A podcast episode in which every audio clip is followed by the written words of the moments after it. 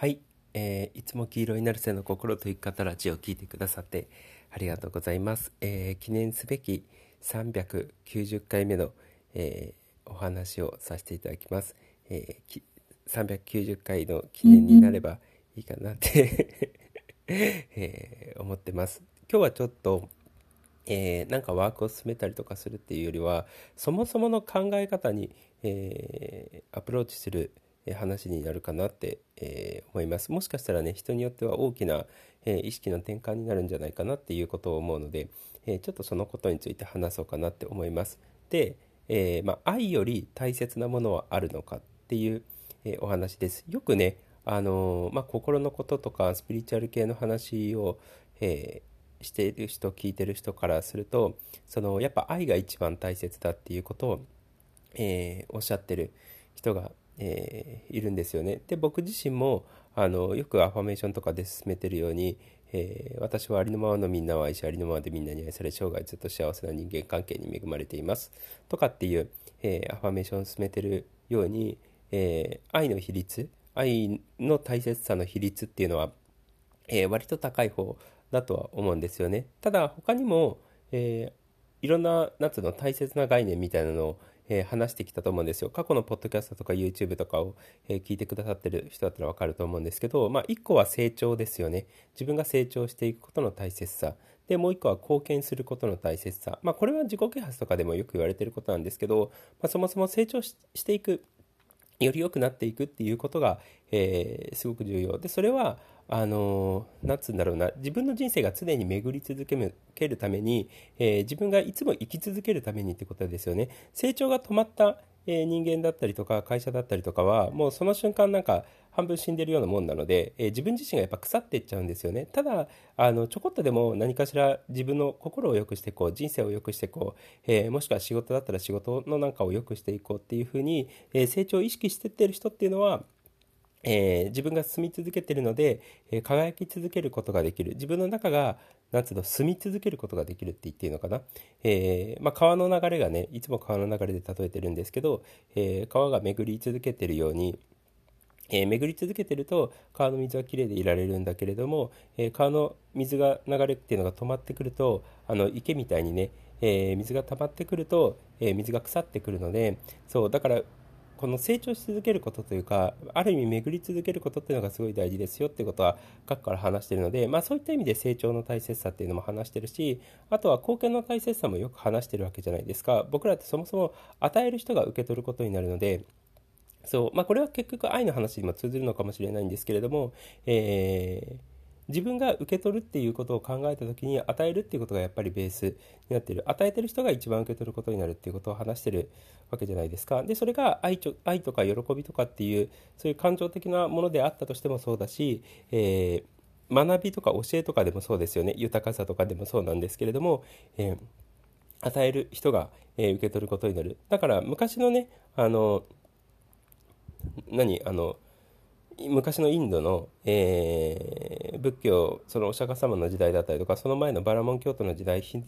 であったとしてもあのお布施ってやっぱあったんですよ。で、まあ、今でもあのお寺行くとあるのかもしれないんですけれども、えー、そのお布施をやなんでお布施をやるのかっていうとそのそもそもお釈迦様が、えー、多くの人に寄付をさせるというか自分から貢献させるようなあのことをさせようっていうことを思ってたんですよね。そうそれはそれはあの別にお釈迦様たちがあの飯を恵んでくれって言って あの そういう意味で言ってるっていうよりはどちらかというと貧しい人たちのところに、えー、おお布施をに行ってたんですよ。それは貧しい人たちが寄付するとか人のために、えー、なんつうの差し出すっていうことをそういう機会を与えるためにお布施のえー、つの文化というか習慣っていうのを作ってたんですよね。そうでそれぐらいで寄付することであの人間っていうのは人生が良くなっていくっていうことを、えー、理解してたのでだからまああの寄付してもらう寄付する機会を与えるっていう意味でそのお布施の文化とか習慣っていうのがあったっていうことなんですよね。まあそれは何はともあれ貢献の大切さ自分からギブしていくことの大切さっていうことをえー、表してるっていうことなんですよ。で、まあ、その成長だったりとか貢献だったりとか愛も大切だし、えー、成長も大切だし、えー、貢献も大切だしあとここ最近で言うと、あの僕がえ、自由っていうことを引き合いに、え、抽象度の話をしてたと思うんですよね。要は、えー、僕らってその自由になろうと思った時にそれが、えっと、物理環境として、えー、自由な生き方とかっていうのでもいいんですけれども一番自由にならばならなきゃいけないのは自分の感情から自由にならなきゃいけないっていうことを過去の YouTube でもよく話してたと思うんですよね。要は僕らっていうのは不安とか心配っていうのにとらわれて自分の行動が制限されるわけじゃないですか。不安だからできないとかあの不安だからあのこれをすることをやめられない。でも本当はこうしたいみたいな気持ちっていうのが誰しもがあったりとかすると思うん思うんですけれどもその不安がゆえに、えー、できないこととかやっちゃうことっていうのはあると思うんですよ。でそれっていうのは感情にある意味その不安とか心配っていう感情に束縛されてそれに縛られるような形で特定の行動が起きたり、え特定の行動を起こさなかったりとか起こせなかったりとかしてると思うんですよね。でそれがネガティブな感動感情だけじゃなかったとしてもポジティブな感情でも全く一緒なんですよね。好きっていう感情があるがゆえにえー、自分自分がその好きって何かを好きって強く思った瞬間にそのものにとらわれるわけじゃないですか。だからそれがゆえに、えー、僕らっていうのは感情的にその好きにとらわれて、えー、逆に苦しくなっちゃったりとかすることって、えあるんですよね。あの動物飼ってる人だったらわかると思います。大好きなえー、猫ちゃんがいてでもその猫ちゃんが好きであるがゆえに好きすぎるがゆえに失うことが辛かったりとか怖かったりとかするわけじゃないですか。でそれはその、えーと、自分が飼ってた、えー、猫とかペットにとらわれてることになるわけですよね。でそのとらわれを生んだ元というのは好きっていう気持ちなんですよ。そうつまり好きっていうその気持ちが、えー、強い執着を生むことになって僕らはその対象から自由になれないっていうことなんですよね。そうだからえー、ある意味マイナスの感情ももちろんそうなんですけどプラスの感情であったとしても僕らをなんつうの束縛する力があるっていうことなんですよ自分僕らの感情をねでその不安がゆえにあのやっちゃったりとか不安がゆえにできない行動っていうのもあれば逆に好きがゆえにやってしまう行動とか好きがゆえに、えー、そそれができない行動っていうのもあると思うんですよね。そうだから何かしらの強い感情が生まれる時っていうのはその感情にとらわれる良くも悪くもとらわれてしまうので僕らはその感情から自由になることができないっていうことなんですよ。そうだから、えー、マイナスの感情はもちろんなんですけど実は言うとプラスの感情であったとしても、えー、その感情が強いと僕らっていうのはどのみち苦しくなってしまうよっていう話を、えー、過去によく話してたんですよね。だから僕は、え2017年ぐらいにあのある面白いこの言葉いいなって思ってある面白い言葉を打ち出したんですよ。でよくあの最近言われてるかどうか分かんないんですけどよく昔はあのなんつうの、女子たちの間で 働く女子たちの間で、えー、キラキラハッピーっていう言葉が流行ってたんですよね。要はなんかすごくキラキラしてて、あの、ハッピーな雰囲気がある女子になるぞ、みたいな、キラキラハッピーな女子になるぞっていう、なんか、その女の子たちがたくさんいたんですよ。そう。で、えー、でもキラキラハッピーっていうのじゃなくて、ナチュラルハッピーぐらいの方が多分いいなっていうことを思ったんですよね。そのナチュラルハッピーぐらいに捨てると、その幸せなエネルギーとか喜びのエネルギーっていうのはもちろんあるんだけれども、ただどこか自然体で、あの、強く自分の感情にとらわれてない。それがプラスであったとしてもマイナスであったとしても、あんまり自分の感情にとらわれてなくって、自分の感情から自由になっている。っていう意味で、えー、キラキラハッピーじゃなくてナチュラルハッピーぐらいがちょうどいいよっていうことを、えー、話してた時があったんですよね。で、そのナチュラルハッピーっていうのは今言ったみたいに、えー、マイナスな感情はもちろんのことを自分のプラスの感情にもじからも自由になって、えただ、なんつうの、安心と穏やかさと心地よさがあるみたいな、そういう人ってことですよね。だから、あの、強烈な、なんつうの、ワクワクとか強烈な、なんか好き好きみたいな気持ち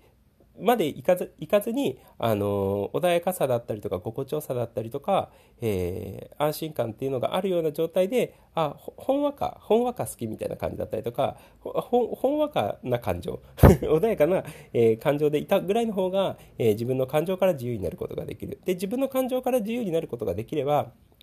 えー、そもそも、なんつうの、自分の致し方ない、プラスであったとしてもマイナスであったとしても、自分の致し方ない、えー、感情っていうのにとらわれて、そこ、そこに自由を奪われて、あの、致し方なくやっちゃうっていうこととか、致し方なくできないっていうことにならないので、そう。だからナチュラルハッピーぐらいがちょうどいいよ。ちょうど結局そのナチュラルハッピーっていうのはヨガ的な生き方に近い状態になるんですけど、ヨガの状態って、えー、自分自身の心を客観的に観察する、もしくは自分の呼吸を観察するみたいな感じで、ある種ちょっと俯瞰的に物事を見ながら生きるってことなんですよね。で、それが僕があの話してる抽象度っていう話になってくるんですけど、要は自分自身に対しても目の前の現実に対してもそこにのめり込むんではなくて少し俯瞰的に観察的に客観的に、えー見て生きることによってその感情に入りすぎない、えー、その自分のなんていうのスクリーンの中って言っていいのかな？あの好きっていうスクリーンの中とか怖いっていうスクリーンの中に入りすぎずにちょっとそこのスクリーンの外に出て客観的に物事を見れる俯瞰的に物事を見れるようになってくるとすごく楽ですよっていう。でそれがある意味ヨガ的な生き方につながってくると思うしえー、僕が言ってるその抽象度っていうことちょっと抽象的に物事を見て、えー、生きていくっていうことになるしあとはあのよくね学者とかの頭がいい人たちの世界で、えー、言われてるのがメタ的ってことですよねメタあのそれがいわゆるちょっと一個俯瞰的に物事を見るっていうことですよね。観察者の立場に立つっていうことですよね。そう。自分っていうものをメタ的に見ようと思ったら、自分の外枠から見て、外枠に出て、自分っていうのの外に出て、えー、外から自分を見る。それが一つメタ的に自分をものを見てるってことなんですよ。そう。だからそのメタっていう言葉であったとしても抽象っていう言葉であったとしても、えー、俯瞰的とかヨガ的な生き方っていうことであったとしても要は自分の、えー、感情もしくは外部のことっていうのにあまりとらわれずに、えー、俯瞰的に物事を見れ見れるような状態。でそういう俯瞰的に物事を見れるような状態っていうのはさっき言ったみたいにそのスクリーンのそのかその感情の中に入るのではなくてその感情の外から物事を見れるので、えー、スクリーンの外に、出れてかつ穏やかな状態とか心地よい状態だったりとかあんまりその強く感情にとらわれてないのでナチュラルハッピーぐらいに結果的になるんですよ。そうだからあのそういった意味でねあの抽象度っていう言葉とかあの自由っていうことを引き合いに抽象度っていう言葉を最近出してると思うんですよね。そうでこうやっていっぱい話してるとじゃあ愛が大切なのかえー、成長が大切なのか貢献が大切なのか抽象度が大切なのかもしくは自信が大切なのか、まあ、自信もねあの自信っていう言葉はあんまり使わってなかったんですけど僕は。えー、まあ、自分のポテンシャルを上げるっていうことをよく言ってるわけじゃないですか。YouTube でもポッドキャストでも。そう。で自分のそのポテンシャルを上げようと思ったのであれば、えー、自分の、ね、能力に対する自信もそうなのかもしれないしあのありとあらゆることに対して根拠のない自信を、えー、持ってていいんですよっていう話をしたと思うんですよね。そう。だからその自信が大事っていうことも結構言ってるわけじゃないですか。で、そうなると何が大切なのっていう話になってくると思うんですよ。えー、愛が大切だという人もいる。成長が大切だという人もいる。貢献が大切だという人もいる。えー、抽象度が大切だという人もいる。えー、自信が大切だという人もいる。じゃあ何が大切なんだ？みたいな感じになってくるわけじゃないですか。で、ここで重要なのは、え何が大切なのかっていう理論っていうよりは、えー、実は言うと自分にとって何が大切かっていうことを変えると、えー、人生のそもそもの方向性だったりとか展開される、えー、出来事っていうのが変わってくるんですよ。で、今の話で言うと、例えば愛が大切だって思ってた人と、えその抽象度が大切だ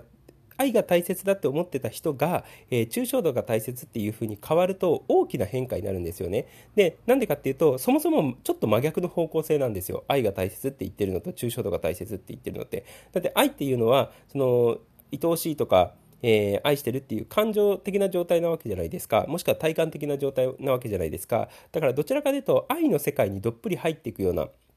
えー、感覚になるんですよね。で、それはさっきの抽象度の話で言うと真逆で、えー、その抽象度が落ちちゃってるような状態、俯瞰的に物事を見れてない状態っていうのは、その愛の世界にどっぷり、愛だったら愛の世界にどっぷりハマっちゃうので、それ自体が囚われになりますよっていう話なんですよね。で、お釈迦様が教えたことはそういうことなんですよ。そう。あのだ、だから悟りのあの修行しろっていうことをあの言ってたわけですよね。で別に、えっと、お釈迦様だけじゃなかったとしても、えー、それ以前のバラモン教とかから組んでくるその今だったらヒンドゥー教の流れから組んでくるそのヨガ的ヨガ的なね、えー、ヨガ的な思想であったとしても全く一緒なんですよ。そう。あのその愛とか喜びっていうのももちろん大事なんだけれどもそこにとら、えー、われすぎると自分も苦しくなっちゃうし、えー、執着も生んじゃうから、えー、逆に不自由になっていくよ。だから、え少し俯瞰的に、え客観的にね自分自身の感情だったりとか物事を見れるようになって、えそういう俯瞰的な生き方ヨガ的なある種あのちょっと一歩引いて、えー、外枠から自分自身のことも現実も見ることができるような言い方をすると楽ですよみたいな言い方をしてるわけじゃないですか。そう。だからこの抽象度を大切にしていくより俯瞰的に客観的にメタ的に、えー、外枠から自分自身のことを観察するように見ていくことができるっていうどこか冷静な自分をちゃんと持つっていうヨガ的な生き方っていうのと、えー、愛っていうのって結構相反する。なんつうの概念なんですよね。で、これでどっちが大切かっていう問題よりは、えー、愛を大切に思ってた人が、その、抽象度を大切にし始めて、ヨガ的な生き方をし始めると、全然違う人生がレスポンスされますよっていうことなんですよ。要は、これって、すごく重要なんですけど自分にとって大事なものっていうのが変わるとレスポンスされてくる人生っていうのがやっぱり変わってくるんですよ。今まで愛が大切だって思ってた人が愛の優先順位が少し落ちて抽象度が大切抽象度が一番大切っていう風になってくると、えー、よりなんつうの俯瞰的に客観的にヨガ的なちょっとどこか冷静になって、えー、外枠から物事を見るような生き方にシフトしていくわけじゃないですか。でそうするとその愛の世界にどっぷり入ってた人間っていうのがちょっと抽象的な俯瞰的な客観的な生き方になってくるので悟りにやっぱ近づくんですよ言ってしまえば。そう。だからあのー、でそうすると全く違う人生がやっぱレスポンスされてくるっていう、えー、ことなんですよね。で、もちろん他のことでも一緒ですよ。えー、どちらかというと、その愛っていうよりも自信っていうところに、えー、フォーカス、大切さっていうのを移していくことができたのであれば、えー、その自信っていうのをつつけていくので、どちらかというと多分行動的な日々になりやすいと思うんですよ。あの、自分のポテンシャルが上がってくるので、ある意味何でもできるっていうエネルギーだったりとかで、え、どんどん行動を起こしていったりだったりとか、えー、何か目標を決めてね、えー、何かをやっていくっていう、まあそこは成長にちょっと近いところがあるのかもしれないんですけれども、えー、そういう人生にシフトしていくっていうことなんですよ。そう、だから、どれが大切かって考えるっていうよりは、え自分の中での、例えば今言った5つ、愛と成長、貢献、え抽象度、自信、この5つもしあったとするのであれば、そのなんつうの、優先順位というか重要度っていうのを変えるだけで、えー、自分のレスポンスされてくる人生が、えー、変わってくるっていうことなんですよ。だから今まで愛が大切だって思ってた人が、えー、成長が大切だとか自信が大切だっていうふうにシフトしてって、成長成長と自信に、えエネルギーをフォーカスしていったのであれば、また違う、え人生が、えレスポンスされてくるし、で、もちろんさっき言ったみたいに愛が大切だって思ってた人が、え、抽象度が大切だ。より客観的に、え、より俯瞰的にどこか冷静に、え、生きていくことができる。物事を見ることができる。自分自身のことを観察することができる。で、それは、えヨガ的な生き方に通ずる世界だ。で、そうすると、あの、愛から生まれた執着っていうのもからその愛愛愛から生まれた執着っていうからのからも、えー、自分が自由になっていくことができるしもちろんネガティブな感情からも自由になっていくことができる。あらゆる感情から自分の感情から自由になっていくことができる。楽な生き方になってきたっていうふうに変わっていくっていうことなんですよね。そうだから、えー、別に愛が大事じゃないって言ってるわけじゃないんですよ。僕自身もそういうアファメーションを進めてるわけなので。そう。ただ、えー、自分にとって何が重要なのかっていうことを、えー、ちょっと変えてみると面白い人生がレスポンスされるかなって思います。あのなくさなくていいので別に愛が重要だっていうふうに思ってた人っていうのは別に愛が重要だっていうふうに思ってていただいてもいいのでただ、えー、今の話を聞いてあでもそそうだな私今まで愛が重要だって思ってたんだけれどもその愛するがゆえに、えー、その感情にとらわれて不自由になってる部分。自分の感情から不自由になってる部分ってあるなって、えー、気づいて気づく人って多いと思うんですよね。大体愛が大切だって思ってる人っていうのはそのあの反対側のネガティブな感情っていうのも強く出やすかったりとかするので。そう。だから、えー、そのネガティブな感情からもやっぱ自由になりたいっていう気持ちがえー、あると思うんですよね。僕自身もそうでした。あのそのネガティブな感情だったりとかその不安だったりとか恐怖だったりとかがある時に関してはあのどちらかというとその、まあ、嬉しいとか楽しいとかっていう感情も味わいたいんですけどただただそのネガティブな感情をなくしたかっただけなんですよ。そうだからもうあのフラット一度フラットに戻させてみたいなそういう気持ちがすごいあったんですよね。でその一度フラットに戻させてくれるのが今言った抽象度とかヨガ的な生き方だったりとかちょっと俯瞰して客観的に、えー、自分自身とか物事を見れる力っていうことなんですよね。そう。だからあのー、その愛が大切だって思ってた人が自分の感情から自由になることができればプラスの感情もからも自由になるし、えー、マイナスの感情からも自由になることができれば恐ろしく楽な生き方ができるっていうことなんですよ。そう。で、そういうふうに、えー、自分が愛が大切だってた思ってたその重要度を少し落として、逆に抽象度とかね、ヨガ的な生き方とか、ちょっと客観的に、メタ的に生きていくっていう、俯瞰的に物事を見るっていうところに重要性を移していくことができれば、えー、全く違う自分だったりとか、全く違う人生がレスポンスされてくるっていうことなんですよ。で、もちろん、同じように、あの、成長に意識がいけば、その成長の重要度が上がれば、えー、全く違うものの見え方がしてていくっていうことなんですよね。そうそもそも成長していくこと自体が本来は人間は楽しいはずなのであのもともとなんつうの種の保存というか僕らはその生きていくための欲求っていうのが全部あるわけじゃないですか食欲とかではあったとしてもそうだしあの物欲とかお金を集めたいとかっていう、えー、欲求であったとしてもそれは生存欲求にもともとは生きていかなきゃいけないみたいな生存欲求に由来するんですよね。その生きるためにあのなんつうの？好条件であってほしいというか、えー、生きやすい。自分たちがあの生き生きながらえていくためにあの条件を有利にしたいっていう思いがあるんですよ。だから食べ物も集めたいし物も集めたいしお金も集めたいっていう欲求が働くのは仕方ないことではあるんですよね。そう。でそういう中でもうちょっと次元を上げていくと、えー、自分が成長するとか自分をより良くしていくとか、あのー、例えば人間的に成長していくとか、えー、仕事的に成長していくっていうふうにその成長欲求っていうのも実は言うと今言った、え自分が生きながらえるための好条件を作っていくっていうことにつながるんですよね。そう昔はね食べ物だけだったのかもしれないんですけれども今はその能力があったりだったりとか、えー、自分がどんどん磨かれていけばあの生存に対して有利っていうことを人間の本能が分かっちゃってるんでしょうねだから成長したいっていうエネルギーっていうのは基本的には誰しもがあるんですよね同じように。そうだからあの実際に成長していくっていうことを、えー、の重要度を上げていくっていうことをやっていくとあのあ本当成長って楽しいかもしれない。こうやってどんどん自分がより良くなっていく。人生がより良くなっていくことって楽しいかもしれないっていうところに、えー、シフトしていくんですよ。そそうするとまたその愛が大事だって思ってた人生から違うあの方向性に進むんですよね。どちらかというと成長する楽しさとか進む楽しさっていうことを覚えていっちゃうっていうことなので。そう。だからあこんなにも私より良くなっていくんだねみたいな感じのことを実感できるっていうことなんですよね。そう。だから何はともあれ、えー、愛が大切だって思ってた人が仮にですよ。愛が大切だって思ってた人が違うところに重要性を移すだけで、えー、全く違う人生がレスポンスされてくるのででそうすると見える世界が変わりますよっていうことです。特にさっき話した抽象度っていうことに関してで言うと、えー、どんどん俯瞰的になって客観的になってってそのヨガ的な生き方っていう言い方にも表れてるんですけれどもやっぱ悟りに近づいていくっていうことなんですよ。いわゆるね。そう。だからあの見える世界はやっぱあの格段と変わるんですよね。そう悟りに近づいていけば悟りに近づいていくほどそうどこか本当に外側から見てるような状態なのででその世の中っていうの自分自身もそうだし世の中っていうのをかなり立体的に見えているような感じ僕がよく話してる話で言うといつも通りの生活をしてるんだけれども、えー、上空 3000m からこう見下ろしてる気分になるとかっていうことですよね。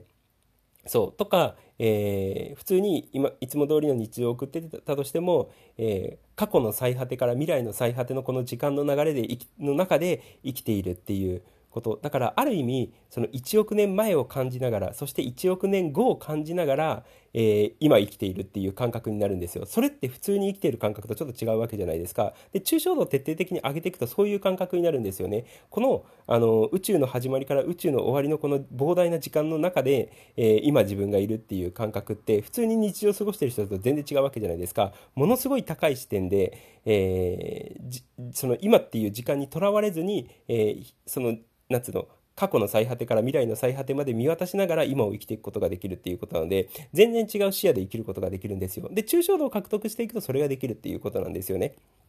そう。だからあの全く見える世界が変わるかなって思います。でレスポンスされてくる人生っていうのも変わってくるかなって思います。少なくとも楽に生きられます。感情から自由になっていくので。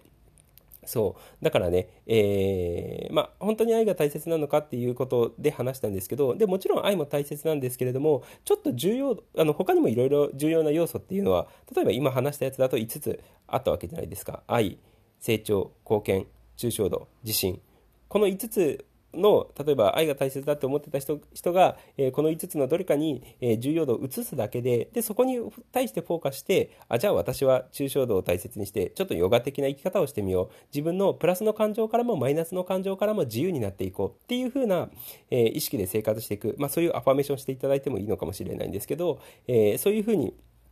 生きていくと全く違う世界の見え方、えー、人生の展開の仕方がされていくので、えー、愛が重要かっていう問題っていうよりは何を重要に思うかっていうことを、えー、ぜひ変えていっていただければいいかなって思います。その重要性を変えることが、えー、自分を変えていくこととか人生を変えていくこととか、えー、ものの見え方を変えていくことにつながってくるので、えー、全然違う人生観っていうのがレスポンスされてくるかなって、え思います。で、これに関しては、あの、そこに固執せなくてもいいので、その都度、例えば、今年はこれでいこう。今年はじゃあ、愛でいくけど、来年は抽象度でいこうとか、再来年は成長でいこうとか、そそういう風でもいいので、そう、そうすると、年ごとに見える世界っていうのは変わってくるわけじゃないですか。で、それをなんかいろいろ、こう、毎年毎年、その時の、その、その、その年のテーマっていうのを、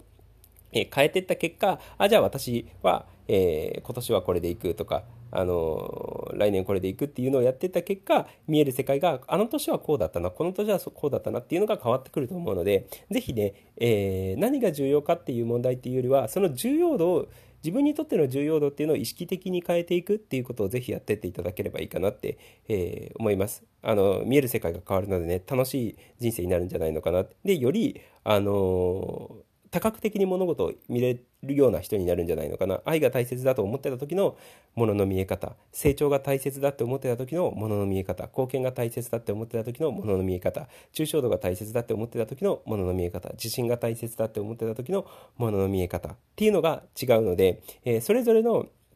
えー、ものの見え方を獲得することができるのであのかなりね深みのある人というか、え